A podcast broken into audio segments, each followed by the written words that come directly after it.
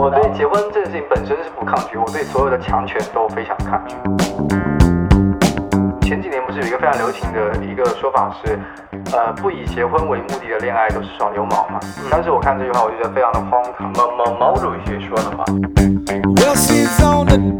我觉得照片这事情非常要紧啊，不是说只是单纯的看看对方长相是什么，因为长相这个东西，就算是听众也好，还是在座我们也好，必须得承认一件事，长相这个东西它就是第一客观要素，对不对？嗯，对。smoking like a signal flare. She's 照片这个东西至少能证明这个人对于美的感觉是什么样的，对不对？对吧？这点父母是永远不会理解的。Lord, that smoking on. 其实就跟万万和刚才提到的说，万和说，哎，如果不愿意去的话，我就不去。其实真的，当你父母逼得特别紧的时候，你为什么会去？你真的就只是为了满足一下你父母的需求。但我建议大家这一招也不要用太多次，因为你一直在觉得说自己在去满足父母的需求的时候，你的父母他不会因为这件事情感激你，他们到最后只会问你说，你为什么看了这么多个，你还看不上讲半天，让你知道你是因为爱情结婚，还是因为我肯定是因为爱情。mm, she's on fire. 我妈说了，呃，我在杭州找到女朋友，并且能够跟她结婚的话，她就在杭州买套房子。所以大家就是加把劲啊，帮帮忙，好不好？你妈很给力啊！我去，真的没有必要给自己找借口。所以这个东西就侧面印证出来，你说她这个路了多着急，对吧？好，大家好，这里是人不算粉，但是话真的特别多的莽街电台，我是陈一兰。我是阿和，什么鬼？我是老卞。我是万和，哎，今天我们要来讲一个非常严肃的话题啊，也是刚刚受到了那个在微博上看到杨丽萍老师，对对，她有一条什么抖音上的是一条评论嘛，就是说聊他关于这么大年纪了还有没有生儿育女嘛这种事情，大概意思吧，就一辈一一辈子最大的失败就是没有生儿育女啊，怎么感觉是到底老老年了什么儿孙满堂，这才才是一个女人最大的成功啊什么？那不然的话，你其他你做的再成功也也都是没有用的。呃，浮语，对对他来看，对对这叫这叫女权主义还是叫什么男权主义嘛？也也也也不能这么说，有可能他们就是更传统一点，保保守一点来说啊，可能就更传统，因为其实不只是有有一些有一部分网友他们会这么认为嘛，但其实在我家庭里面，原生家庭里来看的话，很多人也都是这么认为的。就甚至不但是父母那一辈的啊，我前两天跟一个我在美国的朋友聊天，然后就聊聊聊起来之后，他提到他之前在高中的一个朋友，那个也是个女孩，而且非常漂亮，还是当时他们年段断花，你知道吧？呃，漂亮，你就讲重点重重点讲一下漂亮这个事儿。我 操！不是重点，不是这个事情，重点是呢，她当时一直到现在为止表达的态度就是不生到男孩子，觉得自己特别失败。然后她现在已经有两个女儿，但是还想再生，就是给第三个孩子，然后希望说有一个男男孩子这样子。我的角度上来看，至少啊，有两个女儿的话，其实家庭已经算是非常的哎美满了嘛，对不对？对对一要不要一定是个男孩子，其实我是觉得无所谓了。但是除了我们父母这一辈的话，其实在我们这一辈来看，因为他跟我们年纪差不多嘛，也是有人会觉得说，像刚刚那个网友那样的观点一样，就是最好还要有一个男孩子，可能才是女人这辈子最成功的事情啊。当然，我们不是这么认为的。是，就说白了，有点儿，比方说，我想在这家庭里面就得到父母啊什么尊重啊什么这些，肯定要生个男孩儿才能在家里坐稳坐稳这个位置。其实传统思 思维就是你要传宗接代嘛，对吧？你要有个男孩才能。对我当时其实也一直以为是那个，可能是他们家的，比如说他们婆家可能。呃，有这个要求，相当于给他下了个 KPI，你一定要达到这个 KPI。但其实不是的，但其实就是他自己个人特别想要生到一个男孩子，才觉得他的人生算是完整。说实话，是他个人的一个对，是他个人的意愿，而且他的年纪跟我们其实是差不多的，就比我们可能小个两岁一两岁这。样子，我的天！我之前有没有在节目里面讲过？就是我们地方上不是有个村，然后十几岁，就是初中时候就，或者说大那个小学六年级的时候就已经结婚了，像那种就不是大家没有领证嘛，小学对对对对对对。小学六年级才几岁啊？六年级对，我小时候我这就违法了吧？这是。啊，肯定是违法的。但是就是这是一个陋习嘛，就是我那时候还有传言，比方说六年级的学生啊，就孩子就可能又要需要喂奶，就临时给老师请假回去喂奶那种的。六年级你身体发育完全我虽然没见过六年级回去喂奶的同学，但是确确实很多六年级或者初一就不上学了，就直接就回家结婚了，就是因为没有法律保护嘛，就是纯同玩玩亲这样子，基本就是在婆家。一定要生到一个男孩儿，生不到男孩儿的话，后面就把你退婚掉了，就我操！对，就他们就是相当于是没有领证，但是办了酒席，对吧？对对对对。为什么会有这种陋陋习？就是他们那地儿都是做轴承的，轴承大箱嘛，然后就每家都是作坊式的那种的，所以就是说在每个家还都蛮有钱的。嗯哼，对，所以就是 到儿子这儿，希望能传传宗接代吧。但是我又觉得引发这个事情的一个初衷，可能就是说，很大多的都是去相亲这样子，不是属于自由恋爱。对，就没有自由恋爱这个概念。对对对对，那说到相亲这个东西呢，真的在下还是有一定的话语权，好吧？现在咱们三个里面，就是你的相亲经验是最丰富的啊。就其实我对比于就是同龄人，就是还留在我们当地地方上那些人，甚至是啊，呃，我有一个朋友前一段时间回家里那边嘛，然后他从美国那边回来，他们基本上就相当于是从初中二年级的时候就已经移民到那个自由的国度去了，自由但是回来之后呢，他只要回到我们那个老家那里啊，他妈马上逼他去相亲，因为他首先不乐意去找个洋人结婚，然后其次的话，他们都都希望说最好找个地方上的人结婚。他们甚至是可能几年才回一次国，但是一天之内就要相五六次的亲，你知道吗？从早上九点钟爬起床就给你排满，就给你排了很有点满档期有点羡慕啊，就是。有点羡慕个屁！我跟你说，我现在告诉你，你等下你等下再说，你到底羡不羡慕，好不好？然后讲回到我自己身上而言啊，其实我自己我能记得的，呃，相亲的次数大概有四次。然后呢，每个女孩儿其实她们都不太相同，那至少在长相上肯定是都不一样的，但是都会有一个共同的点，就在于首先他们是在本地工作的，也是在我老家当地工作。然后呢，还有另外一点是，他们不是公务员就是老师，要不然就是事业单位编制的，因为这是我父母比较偏好的一个方向。但然而我自己本身对于这种东西没有任何的要求啊。我有印象，比较有印象的其实是其中的两次，因为有一个女孩她年纪特别小，就是他是九七还是九八年的，是我第一次相亲，第一次相亲你肯定印象最深刻嘛。我我九九七九八年可这可就差了五岁了。对啊，哪有五岁？我他妈九三了，好吧？对，你九八年不就是 差不多了，对差不多了，差不多。大概的相亲流程呢是什么样的？我给大家介绍一下，就是首先你们父母跟媒人，有可能中间有个媒人的话，他们会通过这个媒人作为中介，跟对方的父母进行一方沟通，但中间所有的沟通，你们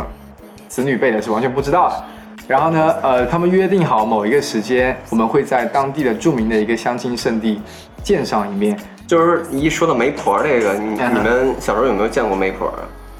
我我我原来小小时候在农村，然后在农村的话，好像就有一家是专门做这个媒婆生意的，就是而且他们家生活过得特别富裕。是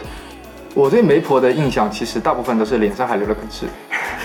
其实这也是一个那个这个就是刻板印象，刻板印象，刻板印象。戏剧里面的，但是他们没有同没有痣呢，但是他们至少有一点相同的，就是他们那个时候到现在为止还特别流行那种特别细碎的卷发，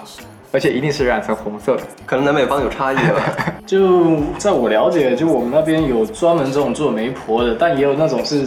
感觉这种兼职的或者这种意思吧。就因为我奶奶她她曾经也做过这种，对就相当于就帮帮别人介绍嘛，对吧？我觉得这或者是嗯另外一个谁亲戚一个家的，是的是的这个是属于大家大家介绍互相推荐一下这样的。但但他也会有一套那种，反正如果成了之后会给你红包啊。哎，你要知道，他们手上是有一个小册子的，你知道吧？他这个小册子职业的，对他们职业那种，就手上有一个小册子，里面写满了那个男的，然后对他的印象，他的长相大概是什么样的，电话号码、家庭住址、属所属的工作，每个月赚了多少钱。因为我看到过嘛，那个媒婆在我面前打开那个小本子翻，在翻说那个，哎，我觉得哪个比较合适，而且他们就是没有用那种现在比较高科技的工具，比如说电脑或者 iPad 对对，这种您好，先生，这里面有个 iPad，您看一下，这个帮你筛选。他们没有用这种，他们只凭记忆模糊的记忆，所以会有偏差嘛。只凭记忆，比如说陈一兰，哦，我大概记得他长什么样子，在他眼里来看，他的审美价值来看的话，这个人长得好不好看，他，但是他们记得很清楚的是你赚了多少钱，反正记得肯定特别清楚。对，他们是不是拿一个那集邮那册子，然后上面全都是小照片儿，然后那种小笔记本花名册啊然后包括万和刚才讲到，其实是有这样的一个说法，就比如说我妈，在某些人眼里来看，她也算个媒婆。哦，因为比如说我姐，她年纪比我大很多，她三十多岁了呀。然后我妈就会经常通过朋友的手段或者是怎么样，给她介绍不同类型的男性，而且只要事成了，那肯定都会有相对应的哎红包这些奖励。你知道现在有两种媒婆吗？一就是说这个一二线城市里面流行的媒婆一种呢就是叫婚姻介绍所嘛，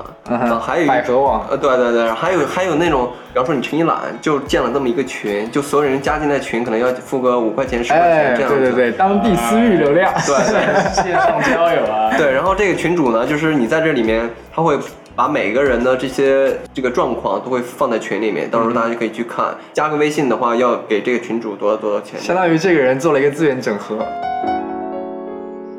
呃，来，先讲一下你的第一段吧。对，我就我就给大家就是简单介绍一下这个相亲的流程啊。通过第一段这个故事啊，第一段这个故事就是刚才我们我也讲到说，就是双方通过媒婆约定好时间，在某个著名的相亲圣地见面。其实你们两个去过那个地方，相亲圣地什么？不是？就是我们当地，你不是去过？你们俩不是去过我家嘛？嗯就那广场，我们带你哦，去过嘛？那个广场是吧？对，，就那广场，你会看到，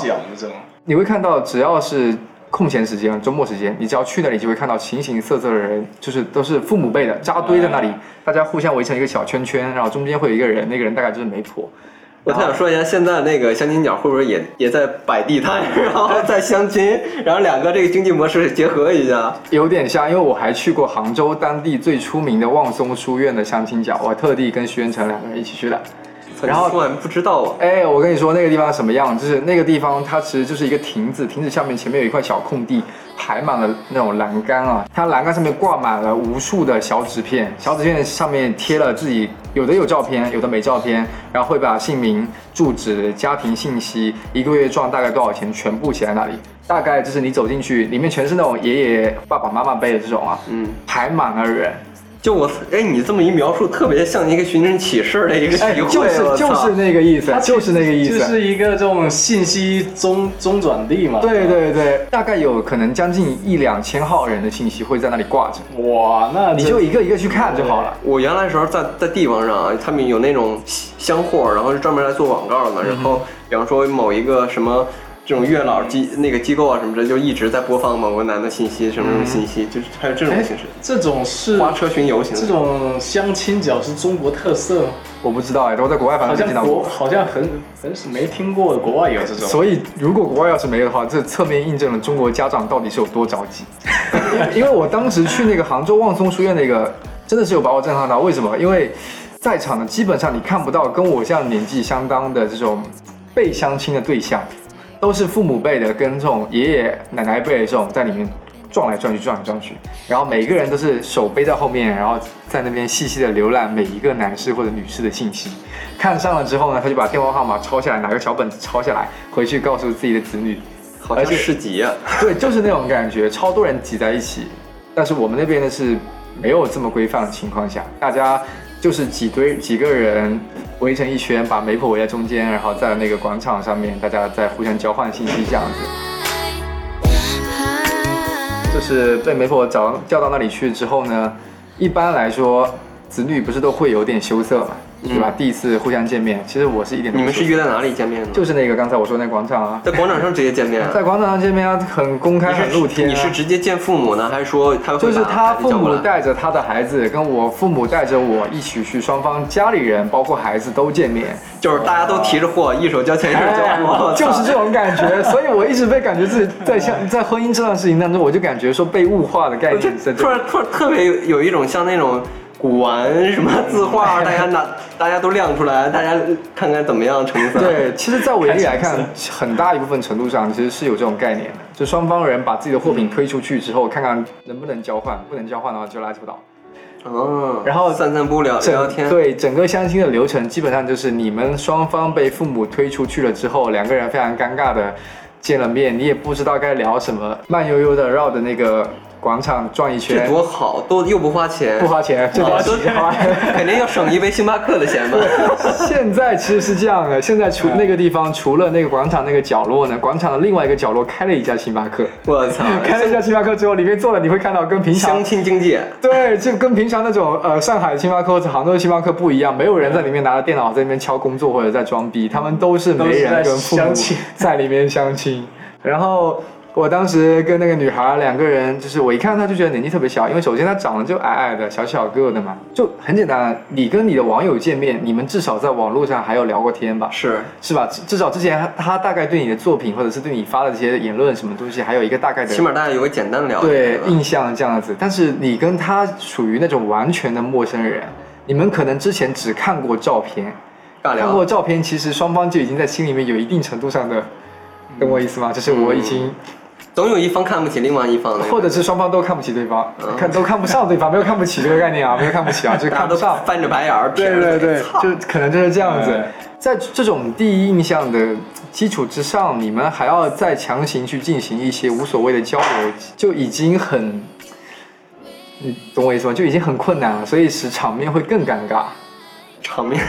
对，场面是吗真的很尴尬。就是我跟那女孩儿两个人，其实我已经算是很会讲的人了嘛，大家都知道。但是我真的当时就已经不知道该怎么跟那个女孩开口，不知道怎么开口的原因，其实有很大程度上是因为我对你没有任何的兴趣，我还要来跟你强行聊，这个让我非常的难受，就是逼我去做我自己不乐意的事情。那有，比方说你觉得特别尬的问题吗？之类的有，你他看过你的微博，啊？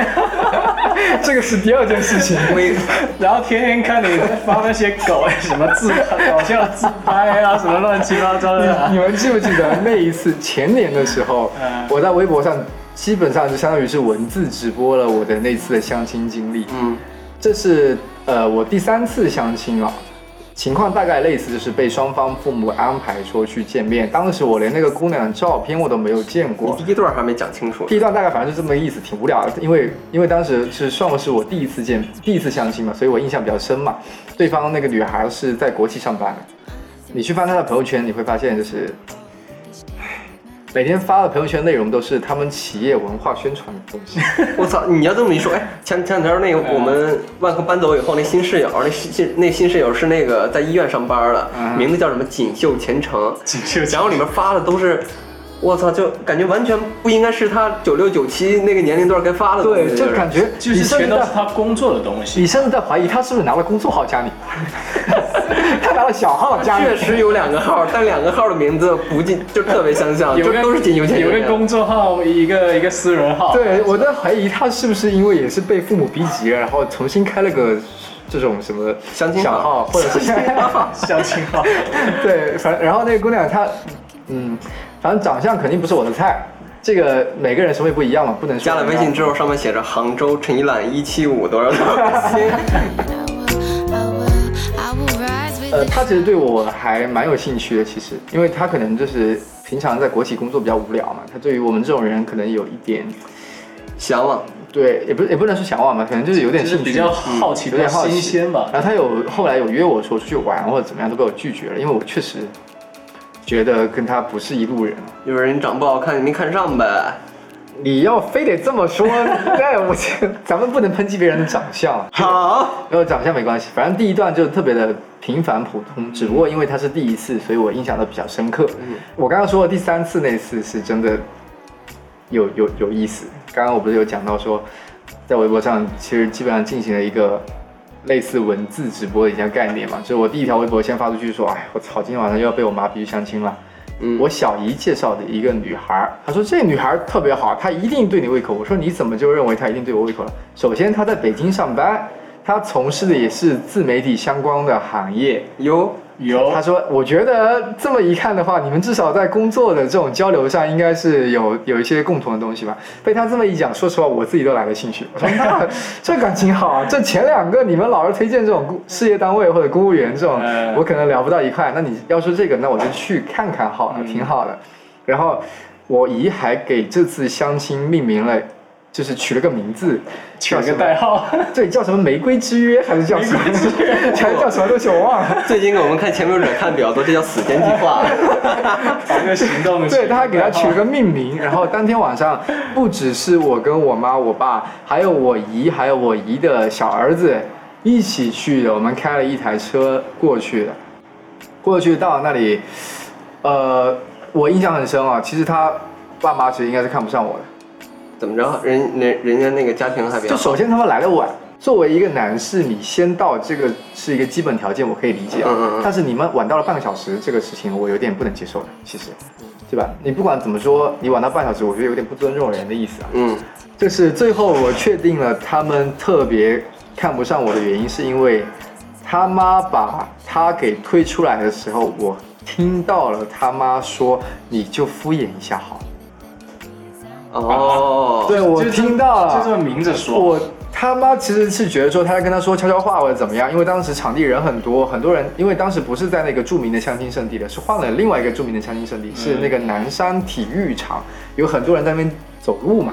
一个锻炼这样子。就其实我总觉得这种话说出来也有一种，比方说人家女孩就不爱相亲，然后父母在家里劝了劝了很长时间才出来，然后对对对对对对就给她说一声，哎，你就敷衍一下就好。我觉得也有这种是的，因为如果是我的话，我可能也会跟我的子女这么说，这很正常。但是你被我听到了，这个就不应该了。但是你既然这么不愿意，那为什么还要来呢？那你你这个问题就问对了，我也这么不愿意，那我不照样还是去了吗？就是如果换做是我，我压根就不会答应这种事。但是你要想，你父母因为这件事情操了多少的心，晚上都告诉你他睡不着觉，你是不是应该礼貌性的至少去一下？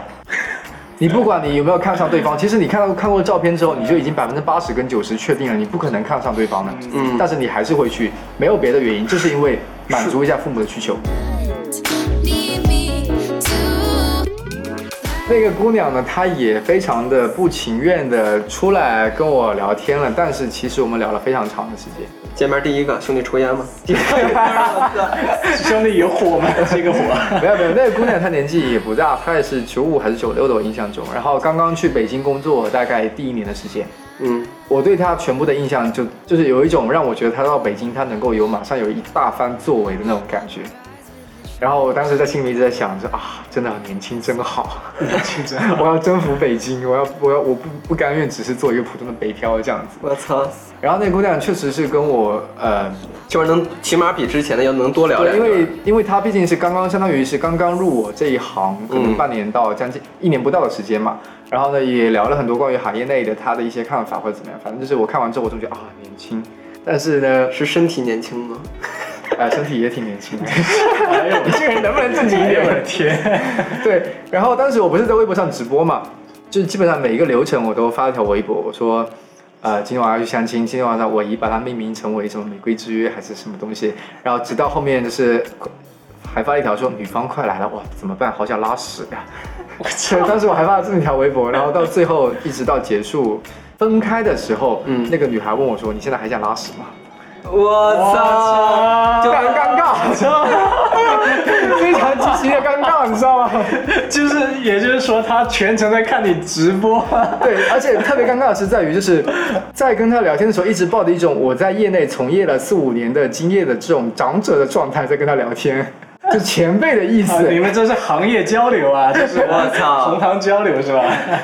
投机不成蚀把米。对你抱着这种前辈的状态，然后他回头问你，他之前就已经是知道你的微博啊，你没有，其实是我小姨她有，给他介绍是吧？对，她有给他介绍，然后他就去搜了，所以他有关注你的微对，博，也不是说关注很早关注的，可能就是在知道有这么个相亲事情的时候，我我就先去翻一翻你的对东西。我觉得吧，会不会有另这这样一种情况？去搜一览的时候，出来那个渣男一览那一条儿，依然大家去搜啊，一搜渣一一搜一览就出来渣男依然特别多，微博上你不是他那个是因为微博关联了，微博关联，你搜搜我的名字，你不要搜前面的姓。我不管，反正我看到渣男，我对你行行第一印象就已经是吧不好了依然太多了啊。对。其实这次相亲呢，就是除了我们聊了一些行业的东西啊，就是专业上的东西之外呢，他其实也也有讲到说，呃，双方都是被父母逼来的嘛，嗯这么一个概念在里面。其实就跟万万和刚才提到的说，万和说，哎，如果我不愿意去的话，我就不去。其实真的，当你父母逼得特别紧的时候，你为什么会去的原因，真的就只是为了满足一下你父母的需求。嗯，但我建议大家这一招也不要用太多次，因为你一直在觉得说自己在去满足父母的需求的时候，你的父母他不会因为这件事情感激你，他们到最后只会问你说你为什么看了这么多个你还看不上，你为什么这么挑？其实这就是他们一套路，有可能。啊，对他们一套就是这样子，他们一套就是先相亲，相完亲之后叫你找一个差不多凑合的，最终目的不是结婚，是生孩子。所以为什么刚才我会提到说有一种，像你们都会觉得说哎我想问一下，就是就是你爸妈有没有发表对这个女孩儿或者某些女孩儿的看法？嗨，就是对他们说不重要吗？这，我觉得我觉得很大的时候，就比方说父母也要看我喜不喜欢这女孩儿，毕竟以后要跟她是是吧，在家庭里面是要相处的。就是就是不是你父母已经到那种无所谓，只要你能抓紧找个人结婚就成那种了。你要说完全无所谓呢，那肯定不是的。他们当然也希望说对方，呃，比如说是个基督徒，呃，天主教徒，比如说是老师这种比较稳定工作的，比如说是一个呃工作稍微轻松一点，能够更顾家一点的女孩。就是各种，比方说，那如如果按照你这个门槛设限，已经是很很少了，好吧？其实，在父母那边就是甭管长相什么这些，就只有四十分、五十分，所有都是加分项。比方说你那个是公务员加十分，对是吧？那个工作比较轻松一点，能顾家，这又加十分。长相这个东西，因为审美不同，再加上因为年代不同啊，在我眼里来看，他们基本上相当于是等于等同于不在乎。对对对，是的，就就好像我之前我家里给我介绍的好几个姑娘，见没见？我没见，然后他就是说先先想介绍给我认识一下嘛，在微信上啊，就加个好友能聊一聊，合着你都认识，合着你都是面纱。然后但 然后照片一发过来，我直接就是就就各种问号，你知道吗？就是、我手机怎么坏了？我手机怎么坏了？加不了这个。就是哎就是哎，我也不知道该该怎么说，有些时候我跟你说，说到长相这个事儿，我还是有发言权的。就是我先讲一个我朋友的故就事啊、他就父母他们根本就不会对太去 care 这种这种。我先讲一个我朋友的故事，他当时跟我一样被逼相亲逼得很紧，然后他爸给他介绍了一个我们当地的一个学校的小学体育老师。咱们对这个性别跟呃工种没有任何歧视啊，我只是说这个女孩是做体育老师的。不挺好吗？不是有个电视剧叫什么《我的体育老师》吗？哎，等一下，多好！等一下是这样的，他跟他爸说，这女孩就是挺好，就是她比我还壮啊。金刚芭比然后你知道他爸怎么说吗？嗯，人家身体好啊。哎呀，能生儿子，哎，你要是这个换做我家里人，肯定也会这么说你。知道我他当时有福相啊，怎么怎么？还有另外一个事儿是发生在我自己身上的，我妈挑来挑去，挑了一大堆人，挑到了一个杭州的，跟我一样来自长乐的，嗯，也是在杭州工作的，而且工作还比较好。她没见过这个女孩，也是不知道是谁的同事还是怎么样介绍来介绍去的，就要来这个女孩的电话号码。然后对方的父母呢，也跟这个女孩打过招呼了，知道说会有一个人，一个男的可能会加你的微信，他可能是你的相亲对象。嗯我妈那天晚上给我打电话轰炸了十几个，她告诉我说你一定要加这个女孩的微信。我说你先把照片发来我看看吧，因为其实在我这里来看，相亲的一套基本流程啊，我觉得对我起有一个起码尊重的流程是，就至少我们双方先交换一下照片。嗯，我觉得照片这事情非常要紧啊，不是说只是单纯的看看对方长相是什么，因为长相这个东西，就算是听众也好，还是在座我们也好，必须得承认一点是，长相这个东西它就是第一客观要素，对不对？嗯，对，你如果长相你非常的不喜欢，甚至令你感觉到厌恶的话，你觉得你还有可能跟他有后续吗？就是其实我觉得也不是说什么厌恶不厌恶，就是说你看这个照片，你看的舒不舒服，就是在不在你的这个整就是有个说白了就是有没有长在你的点上啊对。没有说客观的说一定要特别好看或者特别不好看，但她至少让你感觉就是觉得说这个女孩是 OK 的嘛。嗯，但我觉得好看这个词儿应该就是看气质，非常因为你长得好不好看另说，有的人就是丑，又又丑但又酷，那你怎么着？那就是 真的啊，就是很多那种啊。所以我说交换照片的原因还有第二点，就是除了长相这种客观的，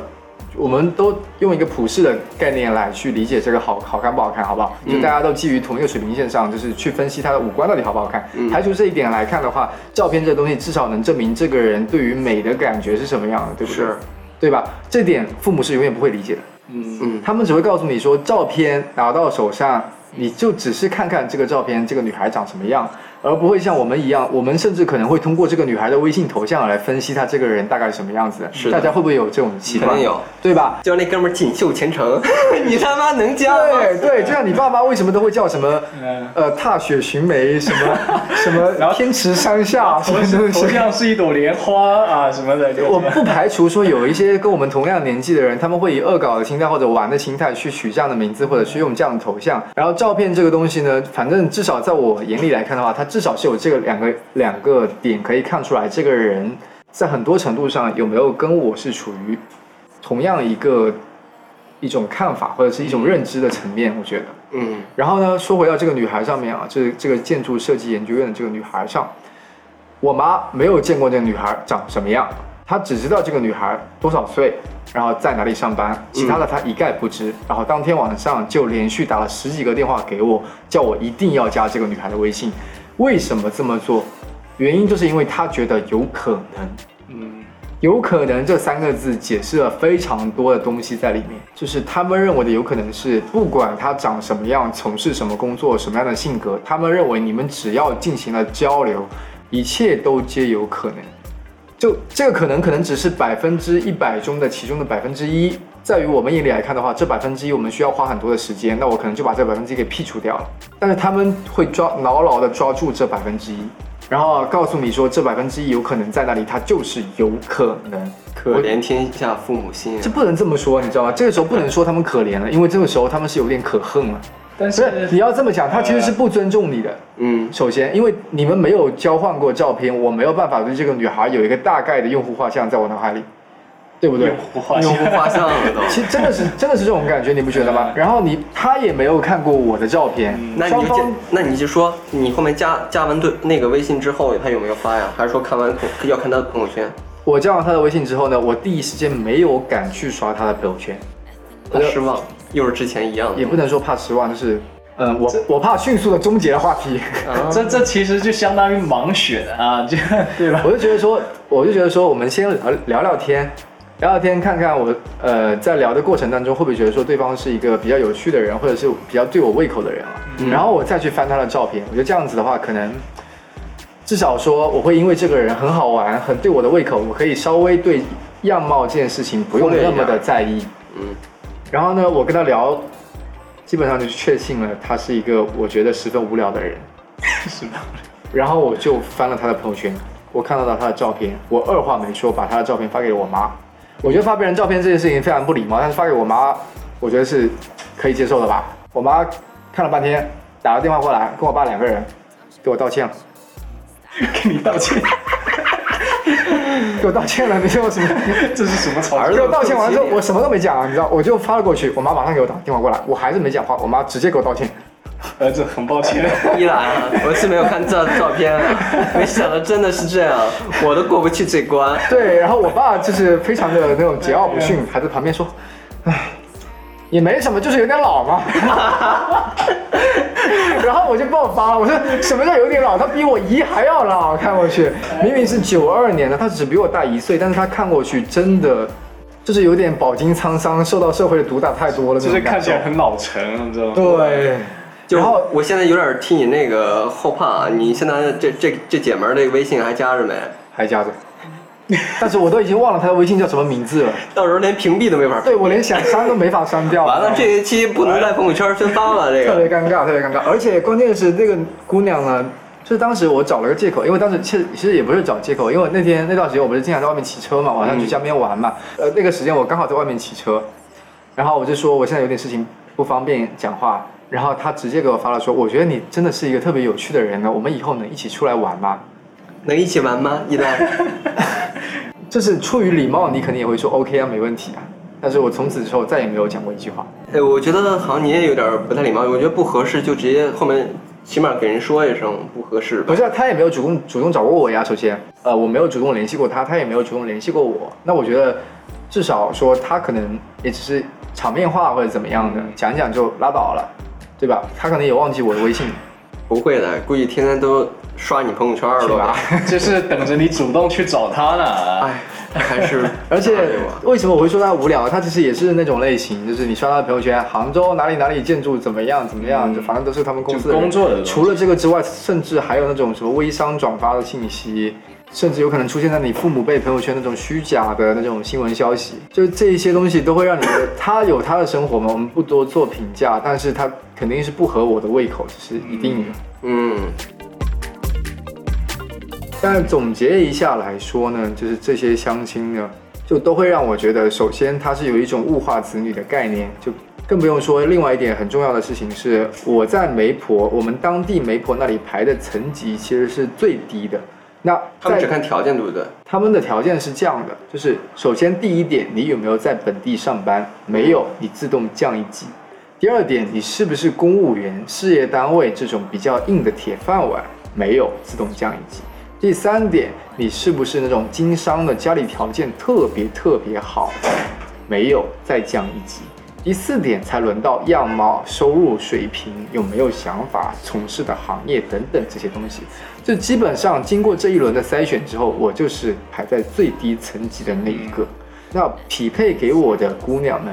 在媒婆那里匹配到的，通过她的资源池里面调动出来的，是不是也是她认为的女孩当中排的层级最低的？这样子才能够互相双方比较 match。我操！就就感觉会门当户对一点，是吧？哎，他们女孩是怎么排个层级的？我不清楚啊。这是是不是像南方这样的排层级的？我觉得应该不是的。我觉得，我觉得女孩应该是从好看这个往下排呃的。，我觉得应该是啊，因为毕竟是小地方嘛。首先，那他们肯定会从样貌跟身体状况，还有身体状况，你刚刚那个体育老师不是身体状况挺好的？对，所以那个那个，因为我那朋友特别有钱，我不是跟你说他在上海有两栋楼啊，哥，他们家在上海有两栋写字楼啊，他非常非常的有钱。陈一兰又从身体状况这个又往下降了一截。没有你身体状况是不是也不行？不太行，没有没有没有，我身体状况还是比较好的，跟广大网友澄清一下，还是比较好。其实就是，就父母这些人啊，或或是你给你介绍这些对象吧，其实都是其实都是按照他们的标准，然后或者是按照这媒婆她筛选出来的这个这些人，但其实他们其实整个筛选的数据，其实这种样本其实是挺小的，挺小范围哎。，人家干了十年二十年了，大数据在脑子里啊。这其实不是这样，其实是这样的，就是媒婆她有自己的那么一套办事的流程嗯，然后并且她也成功了不少，而且这个成功其实是非常的，在我来看，我认为是非常落后的，嗯，因为用这么一套东西来筛选，其实是基本上完全排除了这个人的想法一些比较内在的东西。我倒觉得媒婆她还是比较厉害的，我觉得她就是因为你各种情况加起来，在她这儿成功率特别低，所以她才跟你这样对，匹配，他们可能有一个平衡的值，对，就是他可能就是说，像你这种孩子家庭，他心里已经默认好，我我在我这儿可能成功不太多，我就随便给你介绍一个就完了。他的成功率其实挺高的，都在上面。对，不再加上那个本地，再加上它有一些就是十几年的一个就特特定的这个工作套路，嗯，又加在了我的身上之后，当然从这些资源池当中筛选出来的人，肯定跟我百分之八九十是不匹配的，这非常可以理解的。你是这些是不是属不属于精品客户，属于散户？就所以就介绍来的都比较杂。应该是因为像那种比如说家庭条件好的，像我朋友那种，呃，就是我们本地那种大集团的那种，那肯定是以最高层级的待遇来应对。对啊，他可以人家那些大集团的需要找媒婆吗？不去 SOS，然后开辆车过去就对啊完了。他们那个他们可能都是这种这种联姻了，你知道吗？对啊，他们是当地，比如说说我有一个同学，他在高中的时候，他是我们当地那个嗯院长女儿，然后他就已经在高中二年级还是一年级的时候，跟我们当地一个集团的公子哥儿，就其实就已经双方父母已经有过这种协议了，相当于这样子，你毕业成年之后，你就会嫁给那个男孩子，嗯然后他们也可能是通过呃其中的某个当地的媒婆就已经介绍好了。嗯因为那个媒婆其实跟我的介绍给我女孩的那种媒婆，其实可能又概念又不一样。他们面对的客户相当于是高端客高端资源，高高端资源不一样。他们连价价目表也不一样。对他们可能只做那种什么什么大公子哥儿啊、大家小姐那种概念，你知道吗？富家子弟，跟我们这种散户，哎，还是还是不同，还是不同。我是觉得啊，我是觉得非常的不好。就是其实，在他们的眼里来看，他们的婚姻观、爱情观跟我们这一代人，跟我们现在的这个想法是有非常非常非常大的出入的。就讲一个非常简单的例子，当时呢，我在大学的时候谈恋爱，那个时候我爸给我发信息啊，他说那个安全措施要做好。在我大四马上要毕业的时候，我爸给我发的信息是：我们这里其实先要小孩再结婚也不是不可以。好多，大家能感受到其中的区别吗？哦，嗯哼，就是大学不努力了。哎，去你的！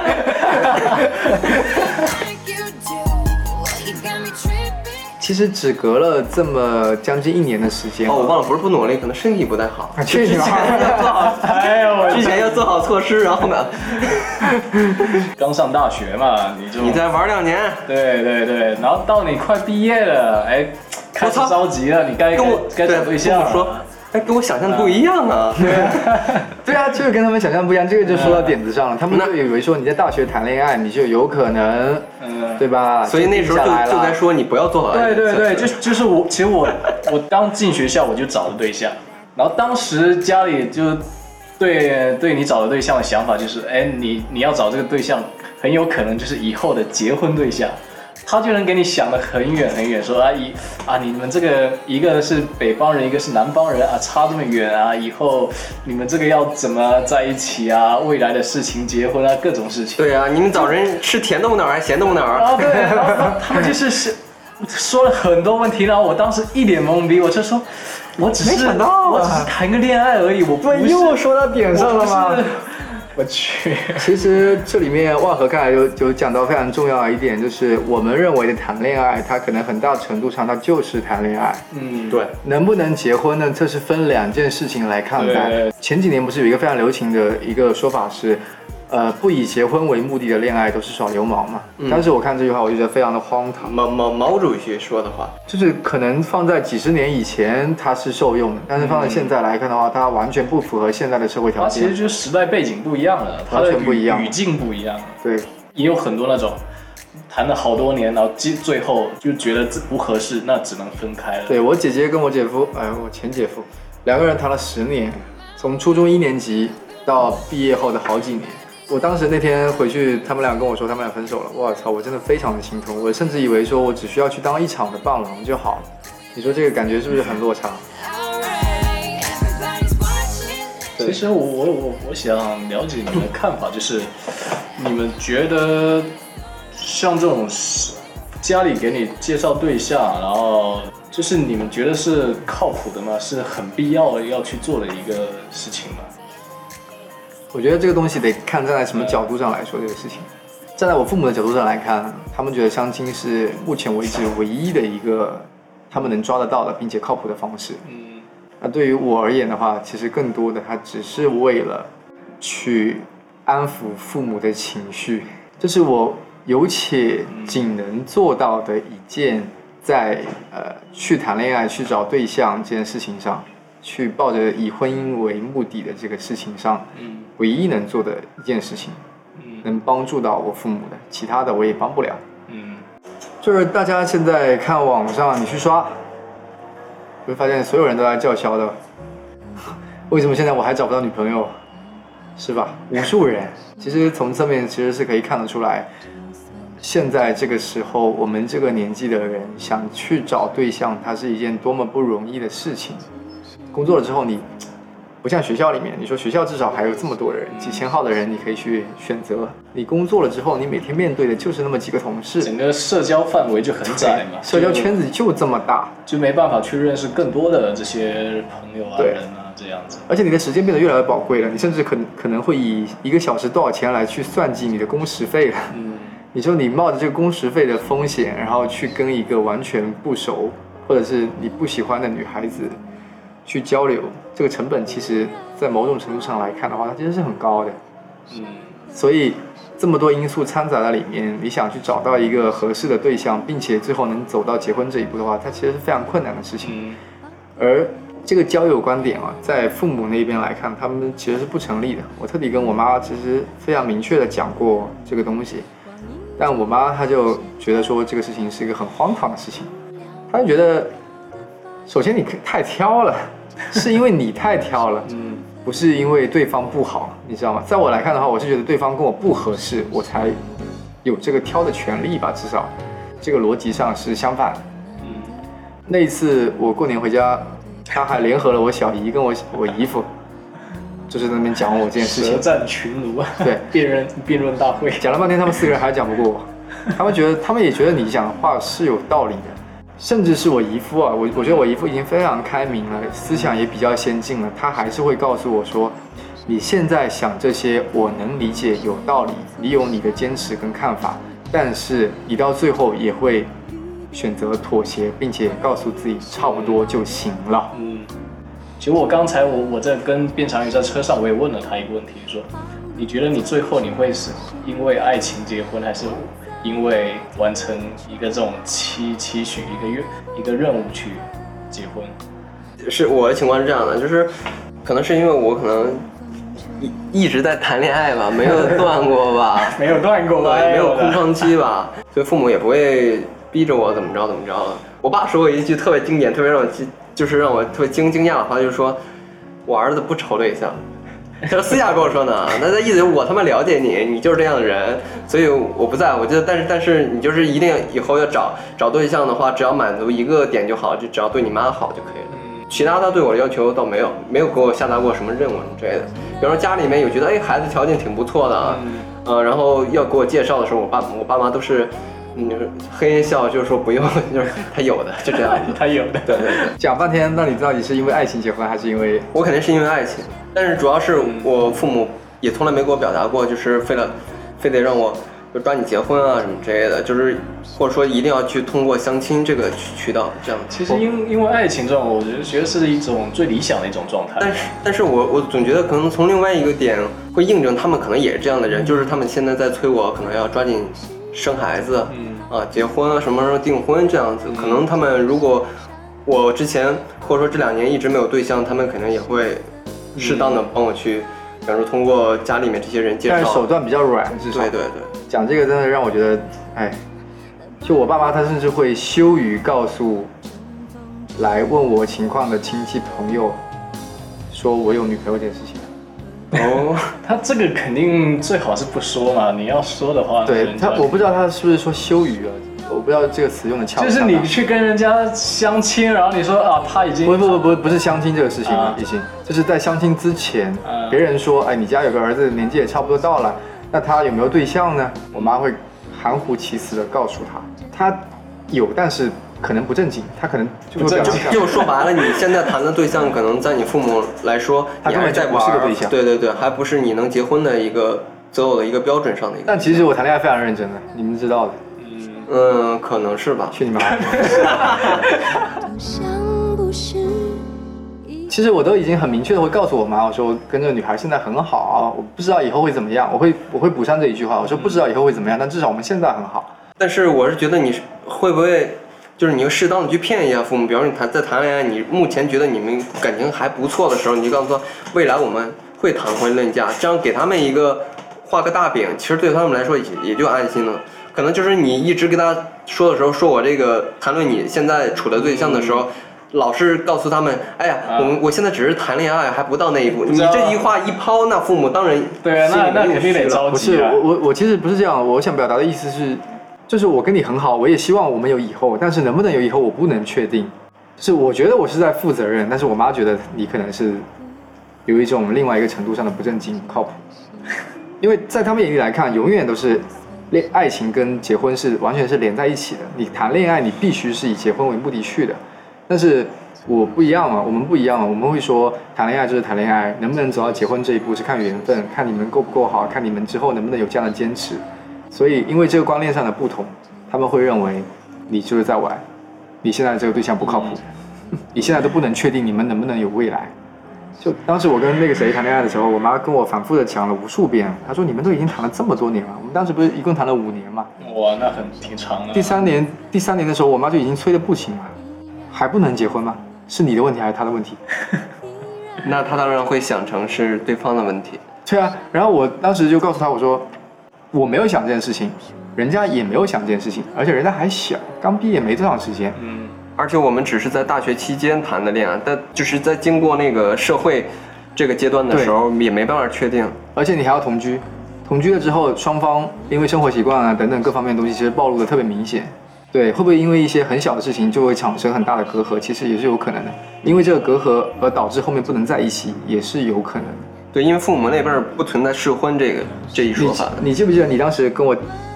讲，你跟你之前有一任有一任女朋友讲到她那个事情？没有没有没有没有，完全没有，只有一任，只有一任。你有多缺她很好，一切都很好，但是他就是不爱收拾屋子。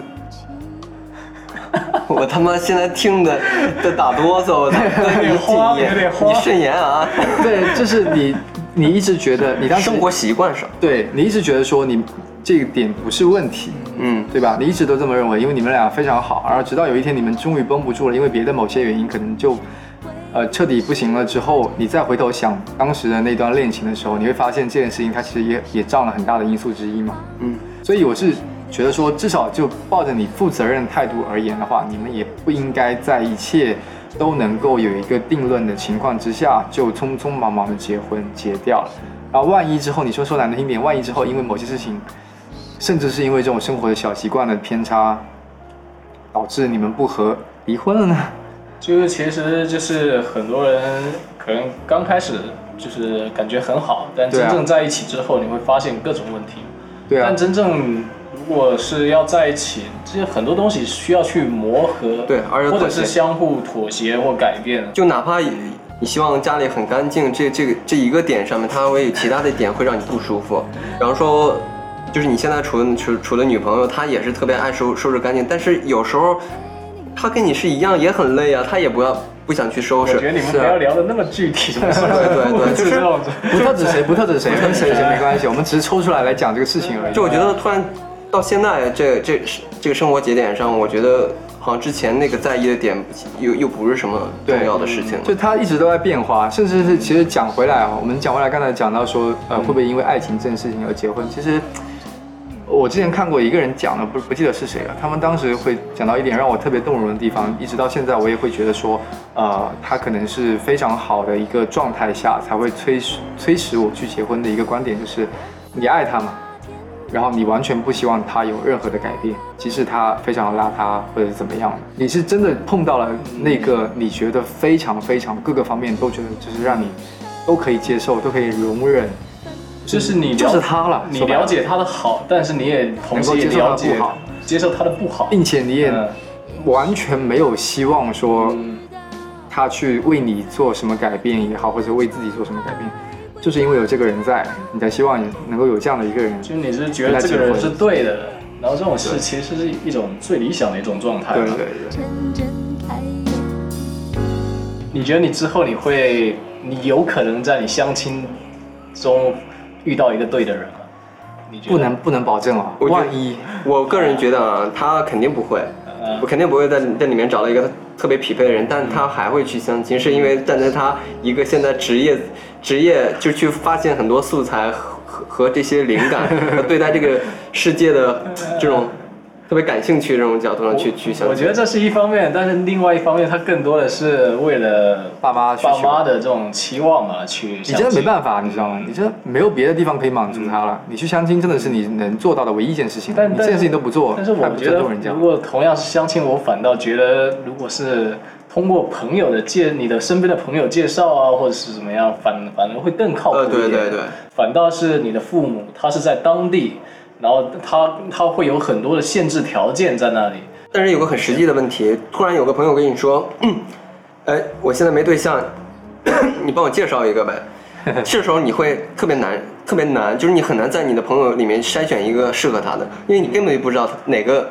朋友适合这个人。嗯但是其实就是针对于大家，如果不想去那个去相亲，就一定要扩大自己的朋友圈，对不对？其实他他们很多他去不停的 social。对对对对，可能在这一堆人里面就会碰到你那个可。是又讲回来，social 的成本有这么高，大家脸皮也都比较薄嘛，也没说谁都是脸皮特别厚的人，一上去就能够跟别人聊得很好，或者是一下子讲到对方点上怎么样的。你就算一起出去吃饭，一起出去唱 K 或者干嘛的，你也是得花时间去打破那个壁垒。对，破冰嘛，先破完了之后，把气氛活跃起来之后，中间要是有一个在场的女孩当中有一个你觉得说是你至少是你看对眼缘的，慢慢的、慢慢的，花了可能三个小时，终于从最边上的位置挪到她的位置边上，然后你们开始聊天，聊完天之后，你还还得保证说在聊天的过程当中，她能不能跟你成为好朋友，她能不能对你感兴趣，感兴趣之后，你还能不能送他回家，还能不能有下次见面的机会，这些东西都非常困难哎。这种其实就是自由 social 社交，这种是一种相对成本会高一点，然后可能概率也没那么高的这样一种。都说所谓的踏出舒适圈，要去认识更多新的人、不同行业的人。可是跟不同行业的人，你最开始聊的时候，你怎么聊？你聊什么？所以，所以这样就是对于父母来说，就是给你相亲找找这种介绍的对象，这种在他们看来是一种更更快捷，然后效率更高的一种因为他们抱着目的性。嗯，对，目的性很强嘛。对。但你你也没不能说这是一种说把你物质化啊怎么样，他不是啊嗯，所谓的那种物质化那种东西是潜在的，他们并不认为这个东西是我把你物质化的，而在我们眼里来看，我觉得这些形式也好，还是说整个流程也好，整个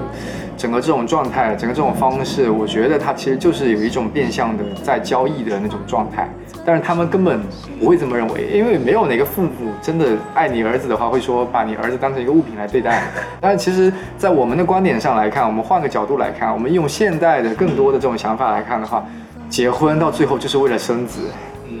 就是为了传宗接代。可是传宗接代这件事情，对于我们目前为止而言的话，你是考虑的优先级有这么高的东西吗？就是没有那么迫切。对啊就是咱们三个人嘛，都是九三年的，你说说大嘛，也不是老大不小，但也也不是说真的有多大。着急到多少程度？对，也没有说很，其实有很多过了三十啊、三十岁的很大有人在，还还真的，我们三个人这种状态，其实真的代表了很大一部分程度上这种年轻群体的这种状态，就是属于那种在外面工作，一个人在外面工作，然后工资也没有说特别高，很普通的这种九零后的这种状态。你想相亲、想结婚都想，谁不希望说在这种寂寞的雨夜，希望有一个女孩躺在你的身边陪陪你，一起看个电影啥的，谁不想啊？我每天出去骑车的时候，我真的觉得很放松，但是有的时候也有那么一瞬间，脑子里会有想，会闪过那种。就是啊，真的好寂寞啊！哦，你突然这么一说，我之前没跟你说过吗？就是我爸，呃，比方说在我空窗期的时候，会会跟我说，儿子你孤单吗？对啊，他会问你你寂寞吗？你真的被问住了！不是说我们不是一大艺术家，就是这个时候享受寂寞哎。这个时候请播播放一下陈一览的微信号。对，然后这个大家关注一下我的微博。你们猜测你们会大概会是在几岁会去结婚？哎，先别说我们猜测在几岁会结婚嘛，你觉得我们三个人当中哪个人会最先结婚？最先结婚？或者是我们朋友圈子里面这些人当中，你觉得会有哪个会最先结婚？比如说已经有对象了，比如说小姚或者小便这种。那肯定是小姚，小姚证都领应该了，是小姚吧？小姚证都领了，小。姚已经 已经结婚了，对对对那那就说吴威嘛，就无呀那，接下去就吴威嘛。应该吴他们，应该是吴威先结婚还是你先结婚？呃肯定是他，因为他物质也差也刚好了，然后跟跟跟现在小汤关系也很棒，然后前一段他们还有去看婚戒。那你觉得你就已经提上日程了。我呢，我觉得会在三十岁左右吧，三十一二。就我说句不好，你就已经确定了就是小杨。对对对，那肯定。因为我说实话，结婚这个事儿真的要看你跟他父母处的关系啊，什么之类的，或者他来我们家跟我你已经考虑到另外一个层级上的事情了，已经不是你们两个人之间的事情，对，我们是两个家庭的事情。我们已经尝试过了，我蛮喜欢，就是双方父母都在一个城市，这、这种互相来往，就是你去他们家，跟他姥爷啊什么关系特别好，跟他妹妹处的关系特别好，我特别喜欢这种感觉。其实卞说实话，长宇这种，他这种状态是还是挺理想的，就是家里又都是同一个地方，现在的恋爱关系也挺好的。对，然后家里我真的看在眼里的好。然后他们他又什么经常去他家，然后爸妈、姥爷这些都认识。对，虽然我们双方父母没见过面啊，但是肯定他们有私下去打打探对方。对然后呢对，然后肯定有这种事儿，但是咱也不怕这事儿。嗯然后主要是有有些特别我因为我去他们家，也就是从去年才开始去的，但是接触他父母到现在，就是有时候会还有蛮感动的点，比方说我会经常。三八妇女节，我都会给他妈送花嘛，什么之类的。然后他妈也会，比方说寄点东西过来，说想着哎常宇啊怎么着，给他一份啊这样的。反正岳母这一关肯定是没问题的。算是吧，算是吧。然后包括在他们家，我可能就是眼力劲儿比较足一点，比方说去照顾他姥爷情绪啊什么，他还会做人，会做人小伙子不错。可以了，反正就是基本上该过的关都已经过了，就差到时候说什么时候去领个证结婚。那万和，讲到我们两个这种单身汉、单身狗的情况下来说嗯，你觉得你最后会因为父母的妥协而结婚吗？我觉得我不会，我有挺奇怪一点，就是我还在读初中的时候，那个时候才十几岁嘛，我当时就跟家里说了，我肯定不会那么早结婚。那种前提就是找到一个，哎，在我自己认为来说是挺合适的一个我这种人。我说个极端一点的，嗯，你妈有没有跟你讲过说，你妈都快死了？就是说年纪都大到这样的了，然后你说自己身体不好，这个这个他他他们，我爸妈没有说过他们自己，但是他们会跟我说我奶奶，因为我奶奶年纪大了嘛，呃找然后他就是说。找一个要挟你的理由。对啊如果在就是这种他他条件下想在有生之年看到我抱孙子对，完成我最后的任务，看我结婚。如果在这种条件下呢，我觉得我还是一样的。不愿意去为了这种去。但最后你会妥协吗？如果就是爸妈告诉你，我这么老了，奶奶可能随时都有可能要有离开的风险，嗯甚至是像我妈这样的直接告诉我说，我妈年纪特别大，因为我妈生我生的很晚嘛，嗯她会告诉你说，到时候我肯定是抱不上孙子，嗯，我只希望说你能快点先结婚。就是我可能会。因为我之前的状态，我是不会对于这方面嘛，不管是相亲或者是找对象啊这种，我没有那么着急嘛。但如果是真正遇到这种情况的之下，我只能说我会更上心、更着急这这方面的事情，但我不会你会跟他们说对不起，啊、可可能吧，但但我不不会说真正为了这种事情，然后去妥协我自己。万和还有一个哥哥，就而且也生了孩子。嗯，对，其实就是其实对他可能他是他们家最后一个，一个任务，一个对对我他们来说，就是我最后的任务。对，但是还有人帮他担着嘛，就对我有人哥哥哥帮我担着，他他基本上啊已经两个孩子了，该任务一个家庭的任务都已经完成了嘛。真的跟你压力还不一样。真的我我完全就是同样的问题在我自己身上，我真的不敢保证，真的我一点都不敢保证。因为你家里只有你一个孩子嘛，对吧？回到就一咱们一开始开头嘛，也聊到那个杨丽萍她这个事情，就你们觉得这种结婚啊、生生孩子啊这种传传宗接代，你们觉得是你们是怎么样一个看法？杨杨丽萍还有还有姐姐呢，就跟你类似情况嘛，就是她可能也是他们家最后一个任务。就作为父母来说，可能希望是看到她有一个美美满的家庭，但是说实话，对于杨丽萍这样的一个艺术高度的话，站在人类历史或者说中国的这样的一个就是艺术。这个这这这这条线上面来说，它是确实是一个很重要的一个点。他为了艺术牺牲这么多，需要得到我们的去尊重这样子。对但是在至于他的某种程度上来说，对他自己本人而言，他甚至也有可能觉得他这是一种遗憾。也许永远不知在我眼里来看，我真的真的认为啊，结婚这个事情啊，它就是一个非常不应该存在的事情。除了做仪式跟通过法律上的保护了双方的财产上的一定，还有人身上的一定程度上的安全之外，我觉得是完全没有必要出现的。很简单的一个例子，你跟你女朋友关系非常非常的好，甚至随时都可以有小孩的这件事情，嗯但是你们就是没有去领那本证，嗯你觉得你跟没结婚的状态有什么区别吗？但是那个婚姻法主要是保证的是你们两个人在确定这样的一个关系的时候，他给你财产和对，安全上面那些的东西。对，但是如果说你们两个人双方非常非常百分百的信任对方了，不会说因为什么谁的房产证上面写谁的少写了谁的名字而吵架打架，甚至离婚这些东西，就排排除掉一切不好，你们俩就是非常好。在这种基础之下，你有没有去领这本证有所谓吗？我每天还是过的一样的日子，只是到触及到你利益的时候，他这个东西可能有所谓。就也没有，是我的意思就是说，排除掉这些触及利益这些东西，完全都不存在了。那不就是乌托邦吗？其实我是想。你记不记得之前我在网上还有一个蛮好的一个视频，就是那个讲结婚这件事情那个视频。嗯，当时的观点跟我现在的观点其实还是保持一致的，就是我觉得结婚这件事情就是一种冲动，到某个点上了，哪天可能景色特别好，双方心情都特别好，而且你们基于之前都已经很好的状态之下，其中的某一个人脱口而出，哎，我觉得我们现在可以差不多可以结婚了。我觉得这种是我我自己的理想状态下是这样。有时候我爸会问我，哎，什么时候领证啊、结婚啊？然后我我到时候有时候会去逗杨晨儿嘛，然后我说我们什么时候结婚？他有时候反馈给你的话，让你觉得心里特别暖。虽然你你觉得就是大家都知心里都知道现在这个阶段不合适，但他有时候会跟你说，他说宝贝儿随时都可以啊。就是如果我有一天结婚，结婚那个人肯定是你。会讲话，我觉得是一个大家相处互相，就是达到一个平衡点，但谁也不要不戳破这个事儿就好了。就那个时间到了，肯定自然而然自然而然就来了，下就来了。嗯，就就跟小姚结婚一样，就是他跟，而且是秀珍跟他主动提出这个事儿，然后提完之后，当天晚上，当天下午他们俩就直接去领证了。赶紧去了，这个冲这个劲儿还没消呢。对，就是当时我正好找找他做做个事儿嘛，然后他说你先别找我，我现在特特别脑子特别混乱。他说现在那个秀珍给我求了婚，也不算求了婚，就给我提到这事儿，然后我们现在去领证。嗯我操，我觉得好酷啊这件事儿。对啊，特别酷啊！我操，虽然人到现在没有办婚礼啊什么之类的，那他们把那个证拿到了，就是就是他们觉得可以互相为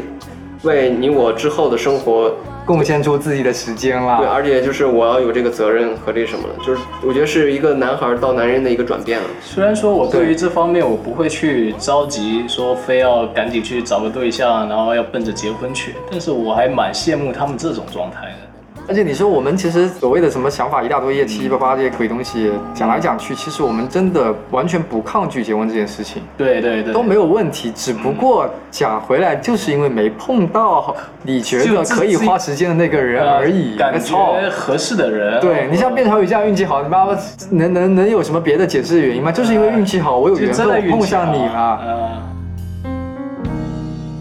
讲的这一些东西啊，我们对于父母的揣测也是仅仅基于我们自己的这么多年以来的这个揣测而已啊。然后包括其他的东西也是自己的一些小看法啊，大家认不认同无所谓，我们也不在乎，好吧？还是给在座的这两位征个婚吧。如果对万和，因为我和哎，万，这是我刚刚我想说的，别说 在线征婚在啊。陈在陈一兰的微博里面，肯定也经常出现到我们俩。如果对万和或陈一兰感兴趣的话，请私信他们啊。好吧，